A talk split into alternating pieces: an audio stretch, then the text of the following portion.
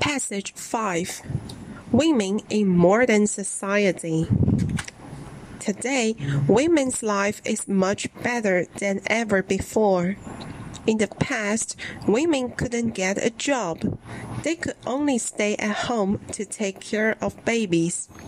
But now, women can get jobs easily, and they can do any work as men do. Now, people cherish girls as much as boys. They say girls and boys are the same. In their homes, husbands also do housework.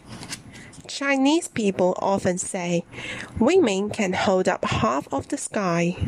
In fact, women can play a very important role in today's society.